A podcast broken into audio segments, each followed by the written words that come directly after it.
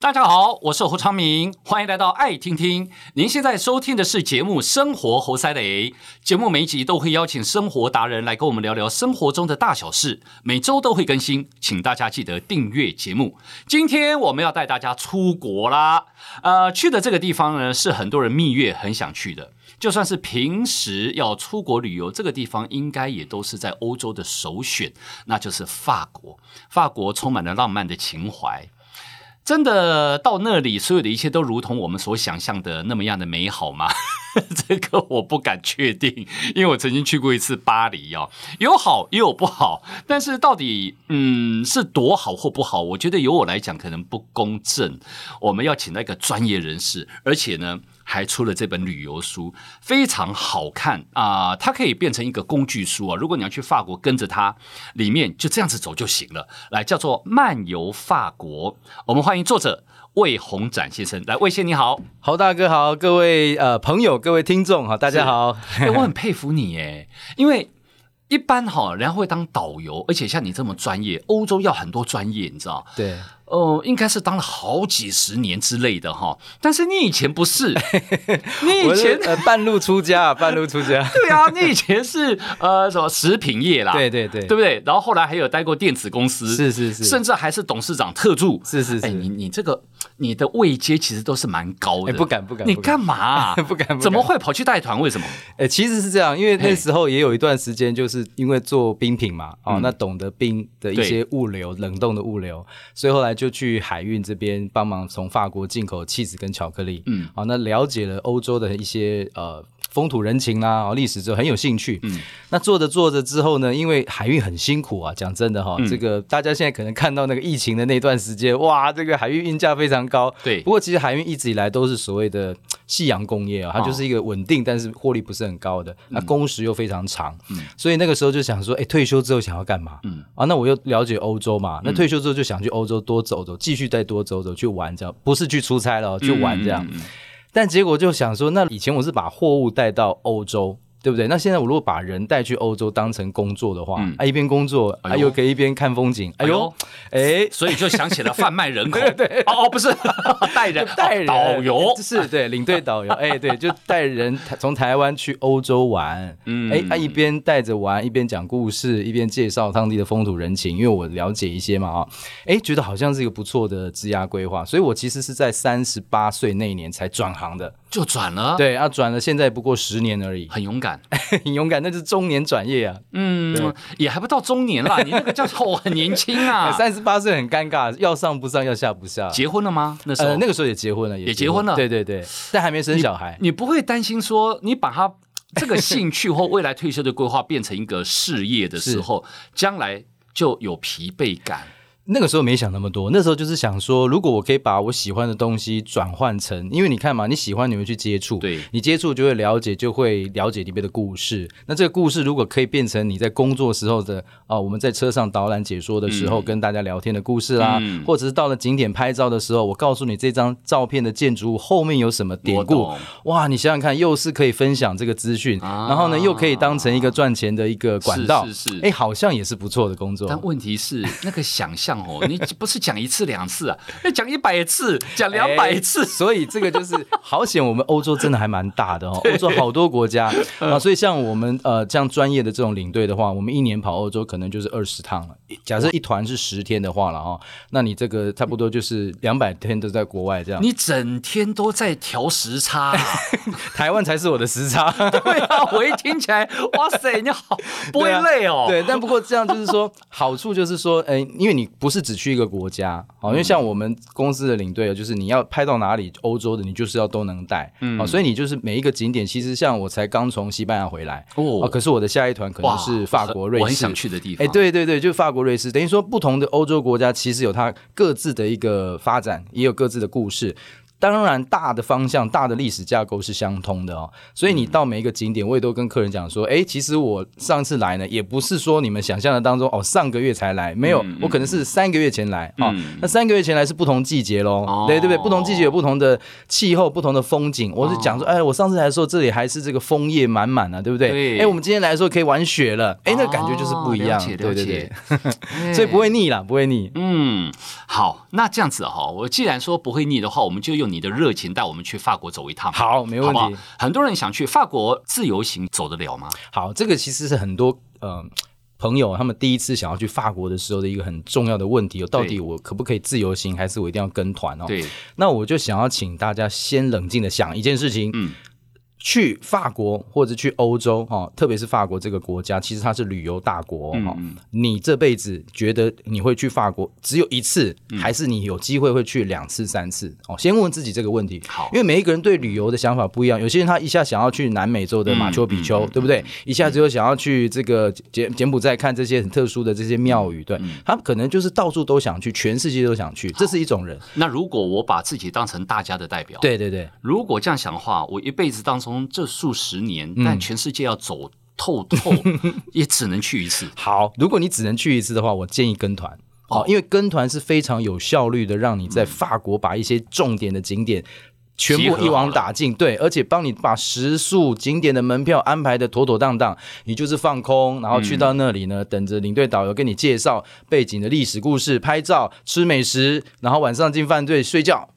这是很享受的一件事情，我个人认为啦哈。嗯。但是呢，如果你还有机会去法国两次、三次的话，嗯嗯、那我就会建议说，那你第一次可以采取自由行的方式，嗯、而且直接就直接先去巴黎。好，从巴黎建立起你对于法国的一个大致的概念，因为巴黎是呃法国的将近中间的地方，对，而法国又是一个中央集权，相对来说就是中央政府在中间去发散出来的一个国土的规划哈，嗯嗯呃，就像一个六角形的一个龟壳一样哈，那法巴黎大概在中间偏北的一点地方，差不多是这样，所以你有了这个第一次去自助旅行在巴黎的一个经验之后，嗯，我相信你会勇敢的第二次踏出你的脚步，可能去以巴黎为中心做高速铁路。他们叫 TGV 哦，去巴黎的不同的区域啊，那是不同的区域，我们在书上都有介绍，大家可以有兴趣 可以去了解一下。我们今天也会聊到。你的那个地图弄得非常完整诶，应该就是说，我们用一个地图的概念让大家知道说，如果我今天有超过一次以上去法国的机会，我应该怎么样规划，让我在法国可以走透透，而且把法国该看的美丽的都。收罗进来。是。对对对，不过这个地图一打开一看完之后，我就觉得哇天哪，这跟我们一开始很粗糙的印象哦，就是我们以前只会想说哦，法国哈，如果不是去巴黎，就是普罗旺斯，哎，这是南法，对对南法，对对对，好像其他我们不知道还能去哪里了。那原来这么多地方，对，而且每一个区域都有它特色该看的地方，那怎么办呢？那如果我们现在就是好。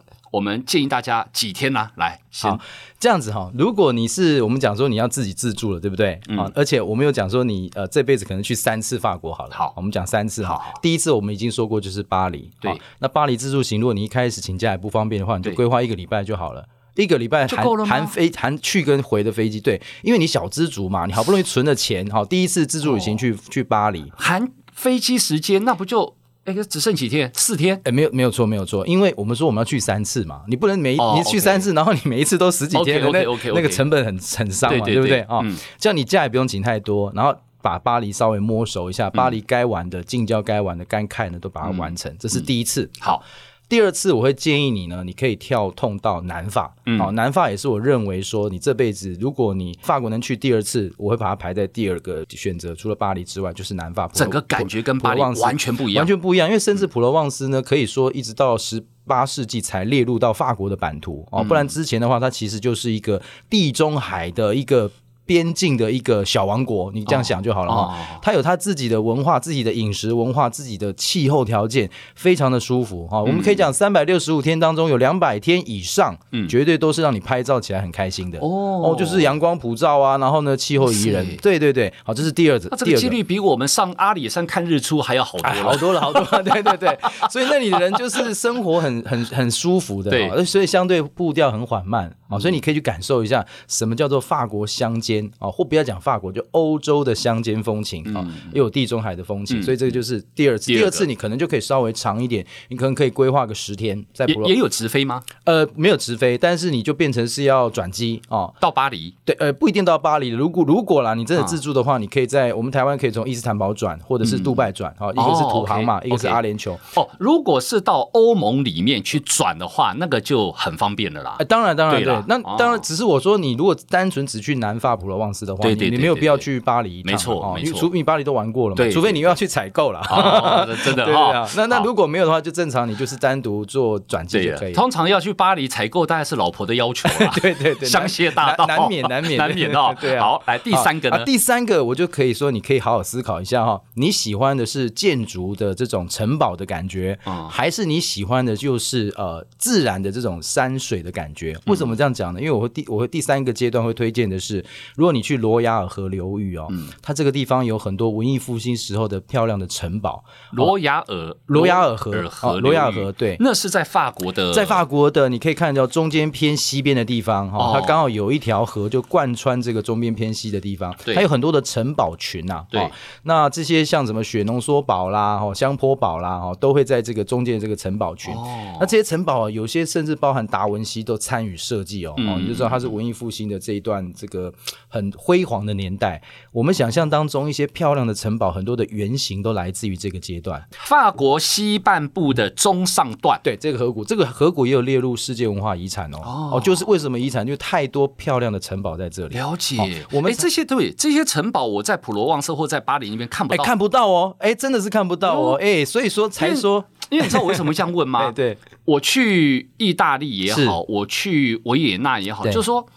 呃，有些国家哦，我们第一刚到的时候，像哇教堂，然后看到后来拍照拍照，还是教堂，哇教堂，到第五天，嗯，都一样。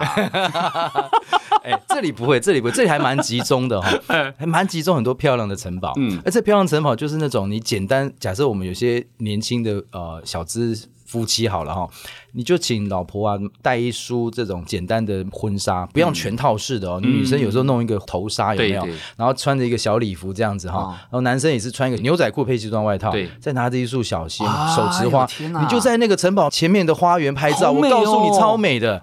那你何必去拍那些什么在台湾假的那种婚纱？当然背景的婚纱照。所以我才讲说，这个地方它是很多很浪漫的城堡故事，很漂亮的这些故事的地方。那那边这个照一拍下去，晚上又生一。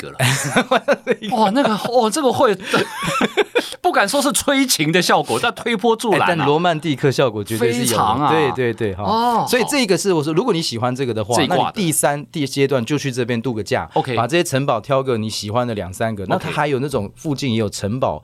饭店、城堡旅馆哦，你也就试着住住看哦。当然不是我们刚才讲的这几栋了，这几栋已经变观光景点卖卖门票了。当然，当然，那就是有一些小的城堡呃改装的旅馆，哇，那个很棒哦。城堡旅馆会不会特别贵？哎，其实只要看它的地理位置，不要那么的方便的话，其实是还好的哈。我也给大家一个概念，待会我们会聊到物价的部分哈。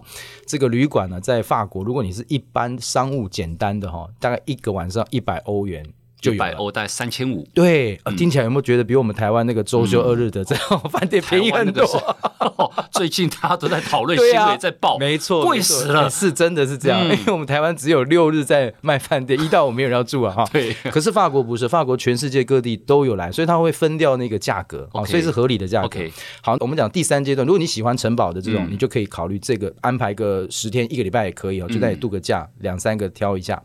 如果你喜欢山水式的，我会建议你呢，可以去夏慕尼哦。夏夏慕尼就是阿尔卑斯山系哈，我们在这边写的叫霞慕尼了哈，就是夏慕尼铁板烧那个夏慕尼了。对对，就是在法国的东边这个地方哈，中间靠东边这个地方有个霞慕尼哈，安息这一条路径哈，这是阿尔卑斯山系，它会跟这个瑞士啊去做一个连接哦。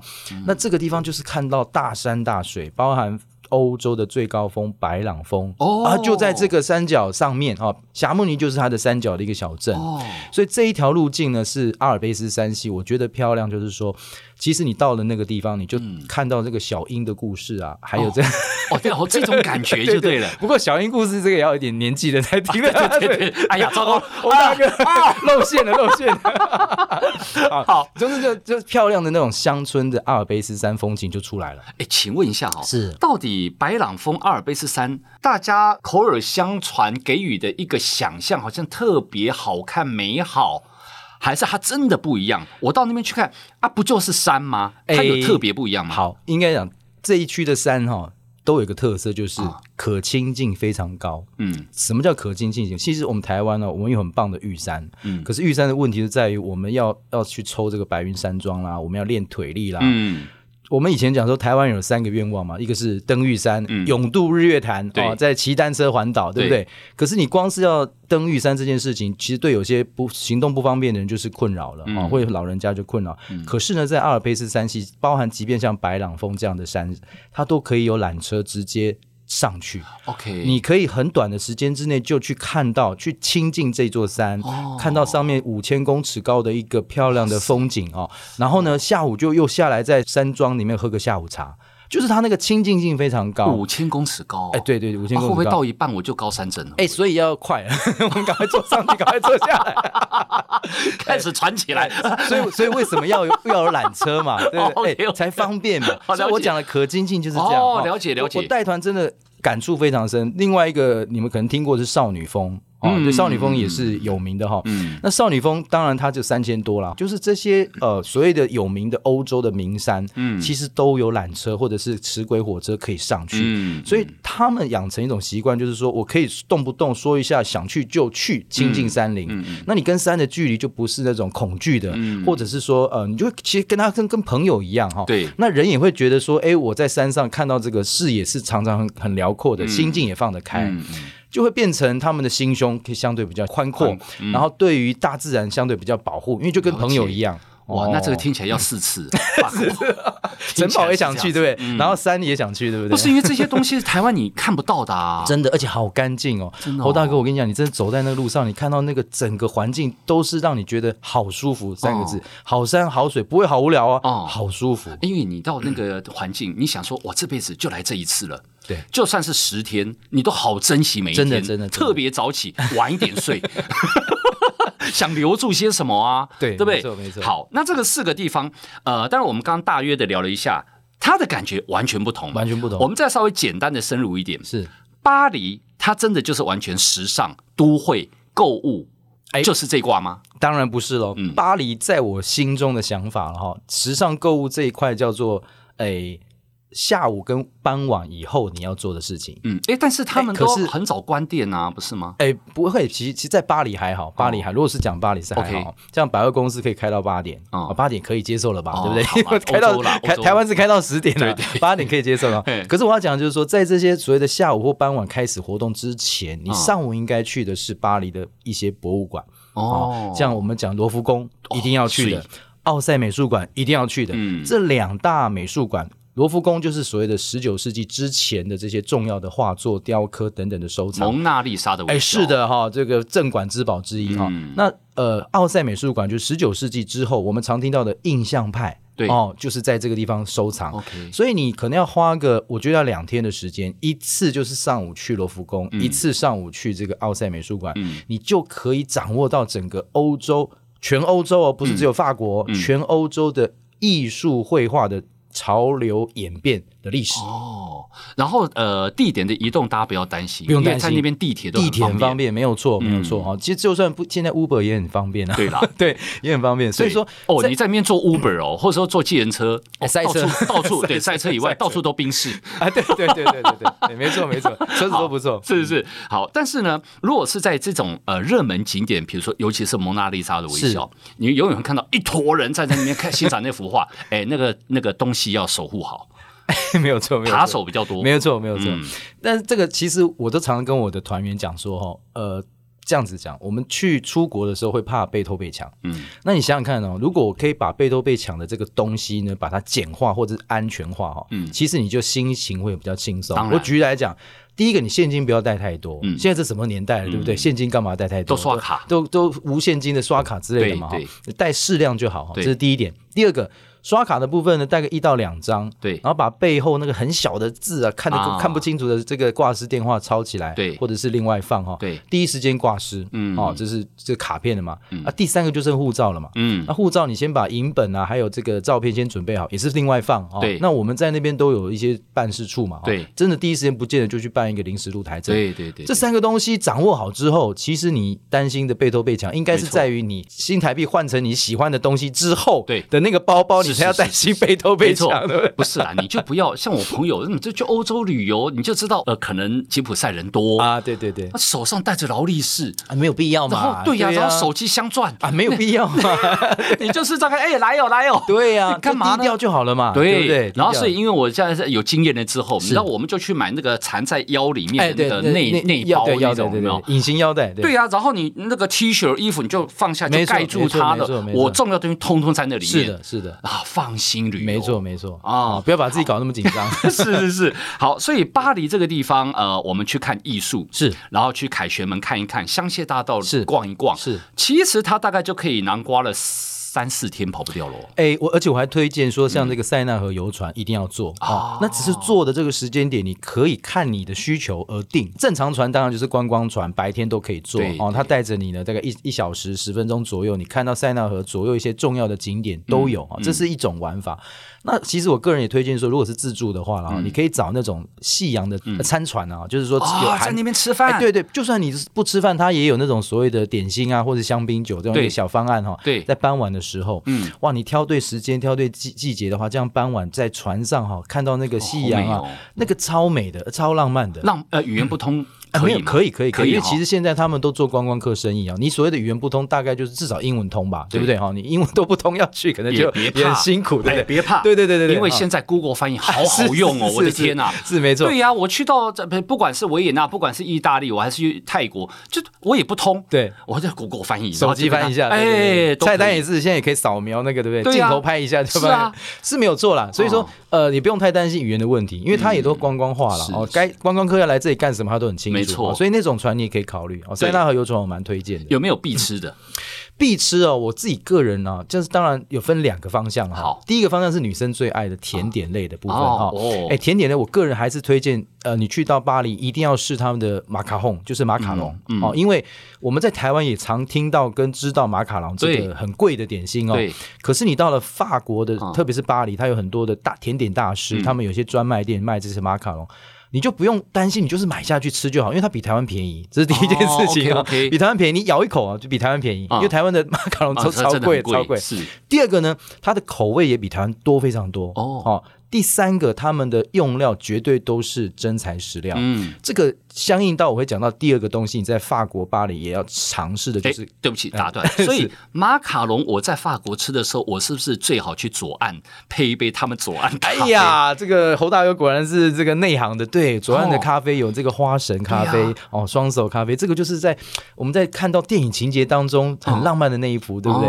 那没有错，但是重点来了，这个。咖啡店哦，这两间咖啡店太有名了啦啊！嗯、所以我个人是建议说，这两间旁边都还有其他的咖啡店，价格呢是他们咖啡的一半以上哦。哎，但是一样有户外区，是坐下去一样浪漫。是是是，对对对，不一定一定要这两间，不一定的，对对对，不一定。但是你还是要心理准备，因为你到法国喝咖啡，呃，欧洲好像都这样子，咖啡你想，哎，我要那个冰美式，抱歉，没有这种东西，没有这种东西，他们会 what？对，因为他们的咖啡喝的就是他们的味道，espresso，对。就是小小杯，是是是，然后你可能就哈两口没了，哎，对，就是这样，然后热的。侯大哥还没讲到一个更大的重点哦，很多台湾人呢就把我们在台湾受到美式这种呃星巴克的影响带去，对，我要冰拿铁，你知道吗？Latte，但 Latte 这个字在法文呢就是单纯的牛奶的意思哦，所以他会很疑惑，你来咖啡店。专门只点 latte，那他真的端出来的时候就是一杯牛奶，哦、你会吓到、啊。可是你真的是点 latte 啊？对。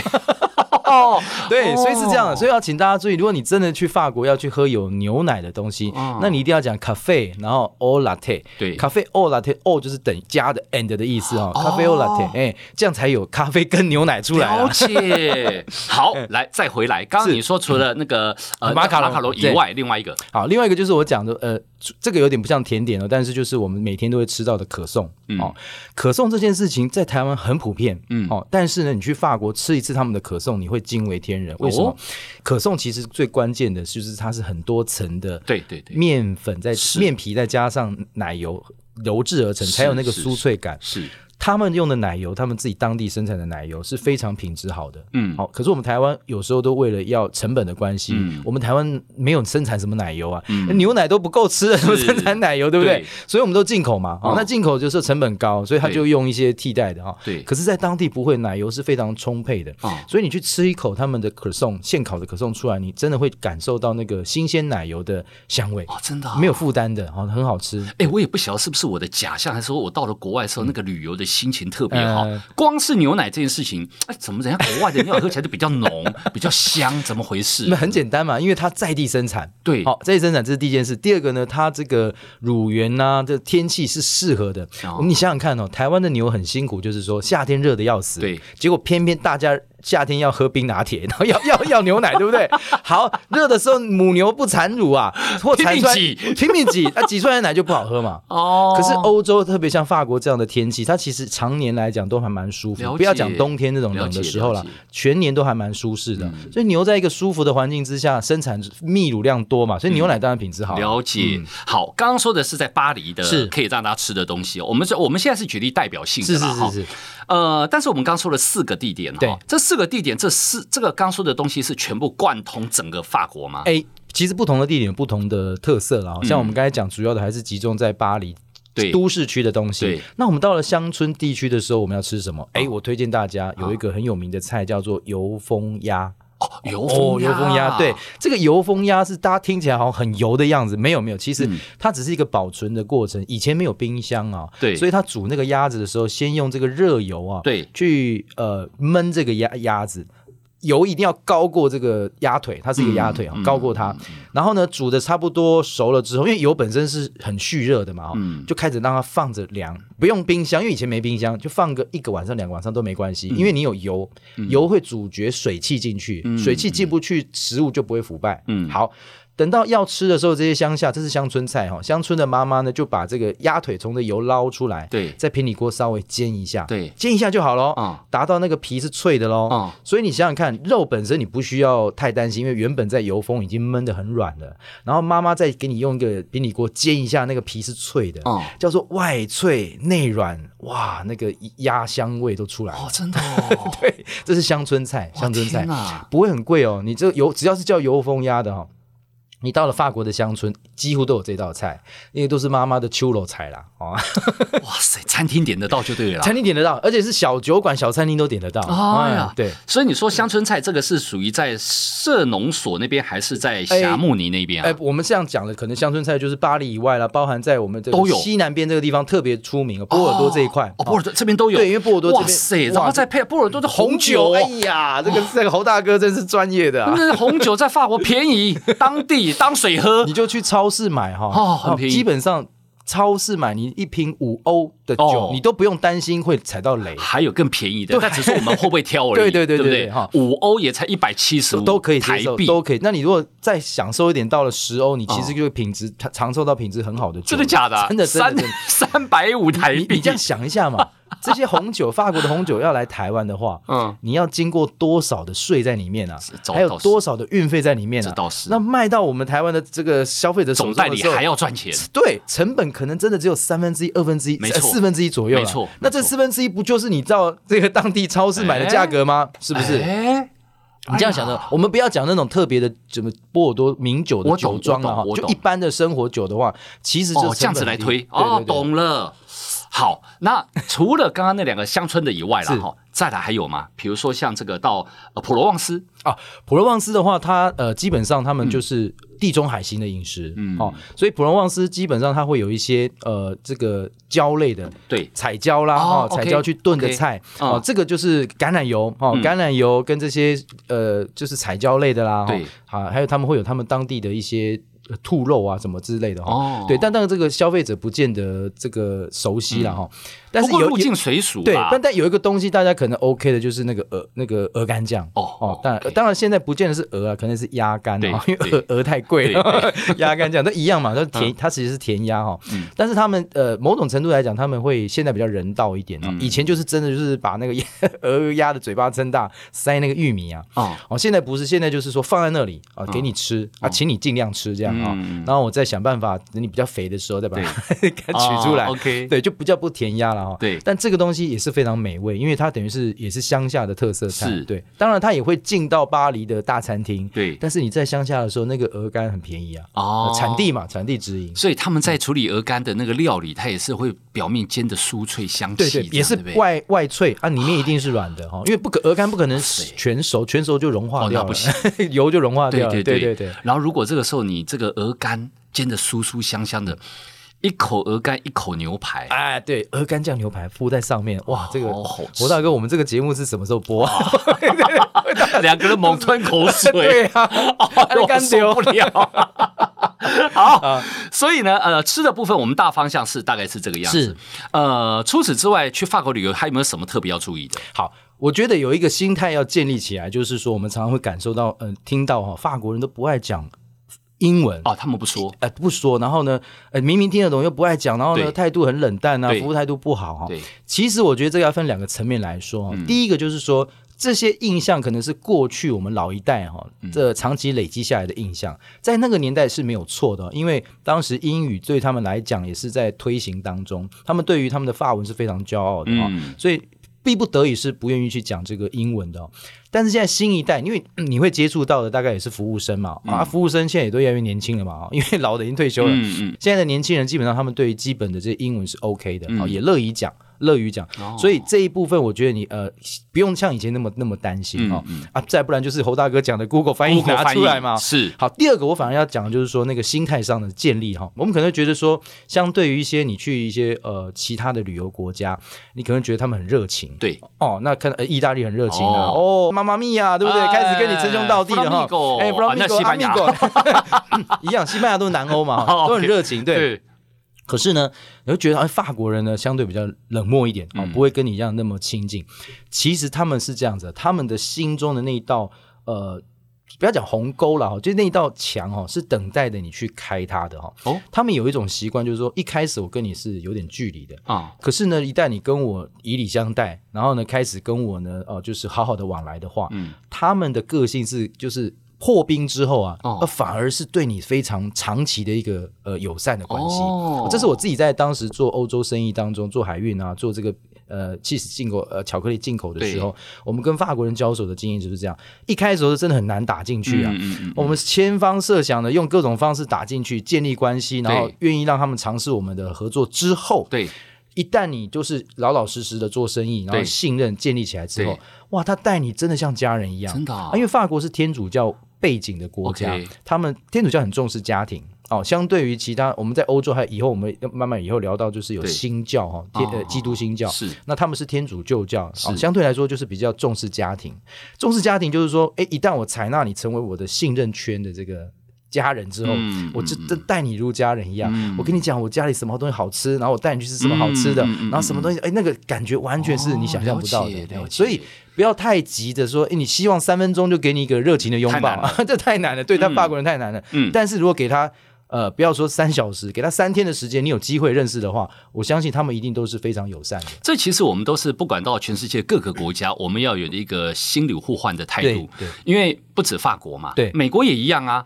对不对？没错，大家都有不同的生活文化，没错，所以你跟他应对进退的时候，你你会也许嗯啊，他怎么这样？哎啊，他那边又怎么这样子？对对。但是是你要去适应人家。其实就是我们台湾人比较特别，我们是颠倒。对，台湾是三分钟就对你很好了，我们很热情。哎，对对对。可是呢，真的相处三天之后，想说，哎，你怎么还不走啊？也待太久了吧？对呀、啊，是不是？是不是？好，所以呢，第一次由法国就上手。我们听这个呃魏先脑专业导游，对我们这个哦带大家只是简单的游一下法国几个点，吃些什么。我告诉你，你一定还想听更多，对不对？先去。书局买这本书，漫游法国，你之前也出了漫游德国，哎，对对，对不对？哈，其实都可以做参考。谢谢啊，要不然有计划就去跟你的团。哎呀，感谢，对不对？好，然后呃，自由行的话，就照刚刚您所说的，是，我们就这样子去准备，我觉得应该都万无一失啦。安全性顾好，其他都 OK。没错，嗯，好，今天也非常谢谢我们欧洲专任领队魏宏展先生，谢谢你漫游法国，谢谢欧大哥，谢谢各位朋友，欢迎大家分享节目，更欢迎订阅我们节目，有新的节目上线就会收到通知，我们下次见。